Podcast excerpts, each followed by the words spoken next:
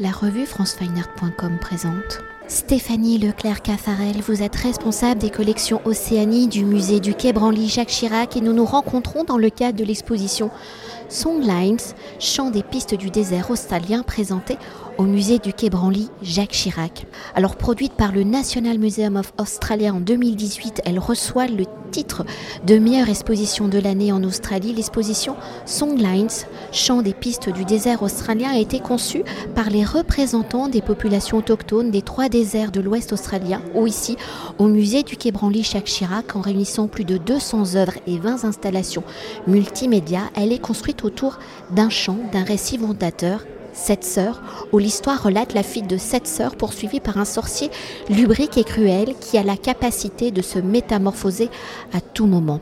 Alors avant de découvrir le geste pictural, mais pas que, de ces artistes aborigènes, pouvez-vous nous raconter ce récit des sept sœurs? Comment et pourquoi celui-ci est-il un récit fondateur pour les aborigènes? Comment celui-ci réunit-il et traverse-t-il le territoire australien et les différents groupes qui l'habitent? Et dans l'histoire des aborigènes, quelle est la symbolique de ce récit? Comment est-il l'héritage, la mémoire des populations autochtones?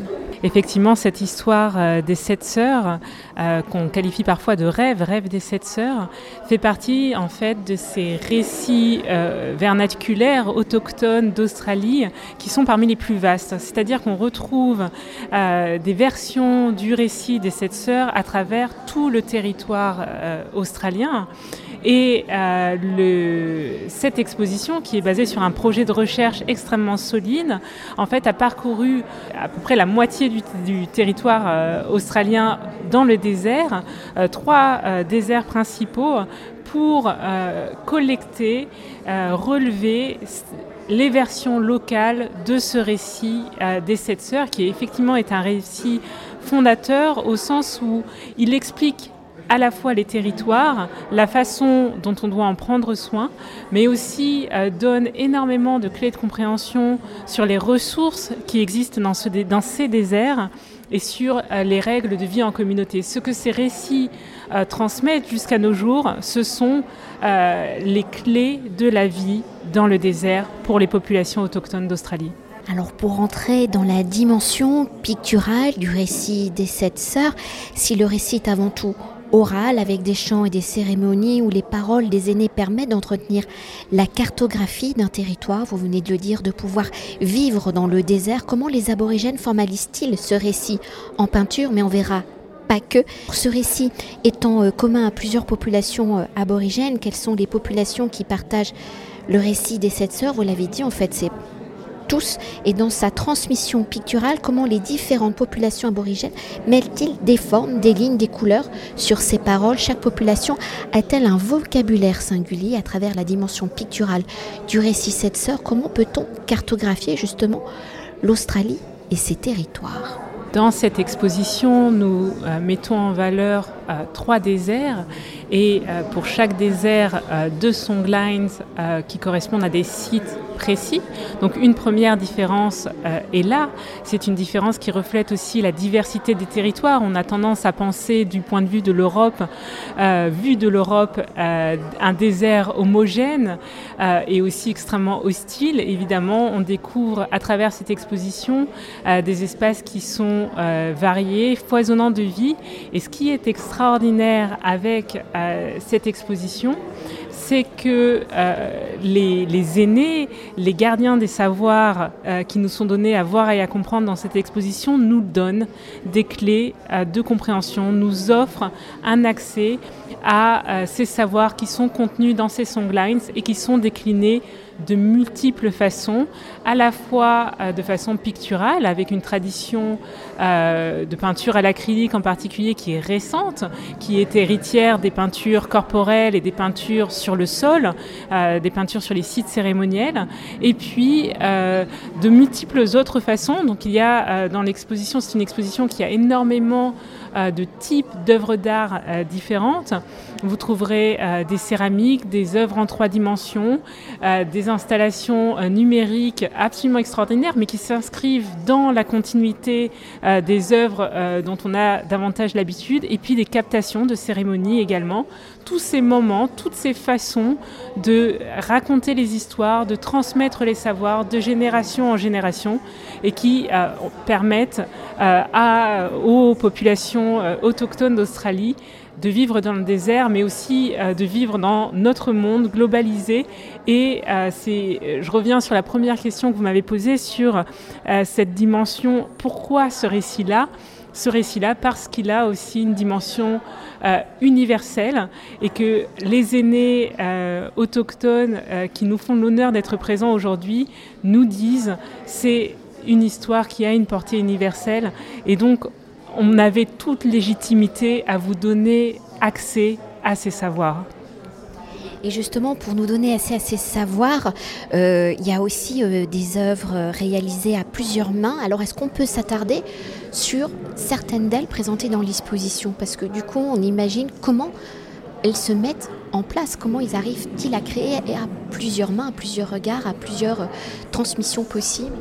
Alors effectivement, énormément d'œuvres collectives euh, dans cette exposition, et euh, cela tient à un principe clé de ce que sont ces songlines, c'est-à-dire que personne, aucun individu n'a l'ensemble du savoir pour obtenir euh, suffisamment de clés de compréhension pour survivre dans le désert, puisque c'est là l'enjeu, euh, il faut mettre en commun le savoir de plusieurs personnes. Alors parfois, souvent dans cette exposition, plusieurs femmes, mais aussi la part complémentaire des savoirs détenus par les hommes et par les femmes. Et donc il y a énormément d'œuvres collectives. Alors sans doute la plus emblématique, c'est celle que nous avons choisie pour la couverture du catalogue, pour l'affiche de l'exposition, qui s'appelle euh, Yarkalpa Hunting Ground, euh, qui est cette, œuvre euh, de 3 mètres par 5, euh, avec une dimension encyclopédique explicite et qui nous donne une image des territoires, une cartographie des territoires, mais aussi euh, des clés de compréhension sur la façon de faire vivre ces territoires d'un point de vue spirituel et d'un point de vue écologique, notamment en ayant une pratique de brûlis euh, de certaines herbes euh, qui permettent aux herbes justement de, de mieux croître et de rester disponibles pour les populations sans se dessécher complètement et donc provoquer des feux de brousse dont on sait qu'ils sont euh, immensément euh, dévastateurs. Et euh, dans cette immense peinture, on a toutes ces clés de compréhension. Alors venez voir, parce que vous avez vraiment littéralement un schéma positionné non loin de l'œuvre qui vous donne les éléments clés qui sont représentés sur cette peinture. Une sélection, parce que je dois dire que c'est d'une richesse immense. Et au milieu de ce d'informations, vous voyez apparaître les sept sœurs dans un coin de la toile. Elles sont là pour guider, puisque c'est ça l'idée de ces récits, ce sont des guides à travers le désert. Les protagonistes du récit apparaissent, ils sont toujours là, ils sont omniprésents, ils ont un rôle euh, cognitif, ils ont un rôle euh, de guide euh, et ils permettent de se souvenir des éléments clés qui permettent la survie dans le désert. Et une dernière chose, hein, comme aujourd'hui, nous sommes au cœur de l'exposition et qu'aujourd'hui les aborigènes vivent comme des occidentaux dans une dimension de sauvegarde de ces récits ancestraux. Comment la dimension picturale permet-il d'aller au-delà de la parole des aînés, du pouvoir transmettre l'histoire d'un peuple au-delà de sa communauté? Ça, c'est pour nous aujourd'hui ici en France. Et pour cette transmission au musée du Quai Branly Jacques comment le public va-t-il justement découvrir et parcourir le récit fondateur des sept sœurs? Parce que dès qu'on rentre, déjà on est déstabilisé, parce qu'on rentre déjà dans une installation immersive. Alors effectivement, euh, l'objectif, euh, le pari de cette exposition, c'est euh, de demander aux visiteurs de laisser à l'entrée de l'exposition ses repères, son rapport au monde.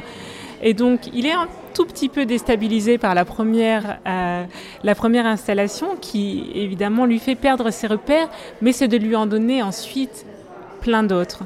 De le prendre par la main et de l'emmener à travers trois territoires en suivant le récit des sept sœurs.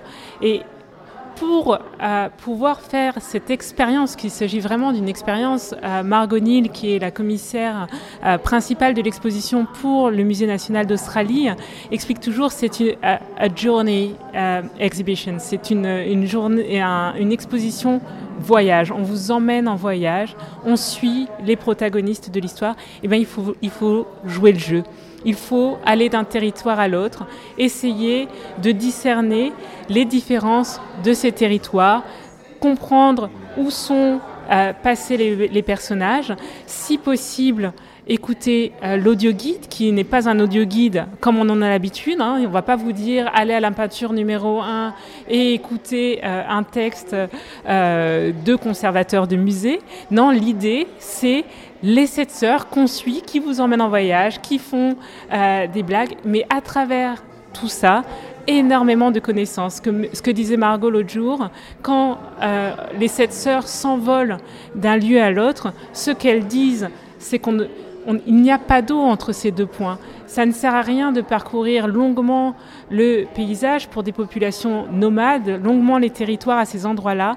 Il n'y a pas d'eau. Donc cette idée de l'envol, par exemple, est déjà une clé de compréhension. Et dans cette exposition qui est d'une richesse inouïe, d'une générosité inouïe également, puisqu'en fait vraiment les détenteurs du savoir, des savoirs euh, aborigènes qui sont représentés dans l'exposition nous livrent énormément de choses, eh bien, il y a, comme dans le monde euh, aborigène, énormément de niveaux de sens accessibles. Vous pouvez venir voir une exposition avec des peintures euh, d'une grande beauté, des œuvres d'art euh, novatrices. Il y a une installation de céramique absolument incroyable. On est vraiment dans le très contemporain de la création aborigène aujourd'hui. Et en même temps, si vous souhaitez aller plus loin, au-delà de ces histoires, vous pouvez suivre l'histoire aussi comme un conte et en même temps, vous pouvez avoir accès à ces savoirs, mieux comprendre les sites, leurs emplacements, leurs liens entre eux, l'importance des cérémonies qui sont ces lieux de rencontre entre différentes pistes de savoir, etc. Merci beaucoup. Cet entretien a été réalisé par franceweiner.com.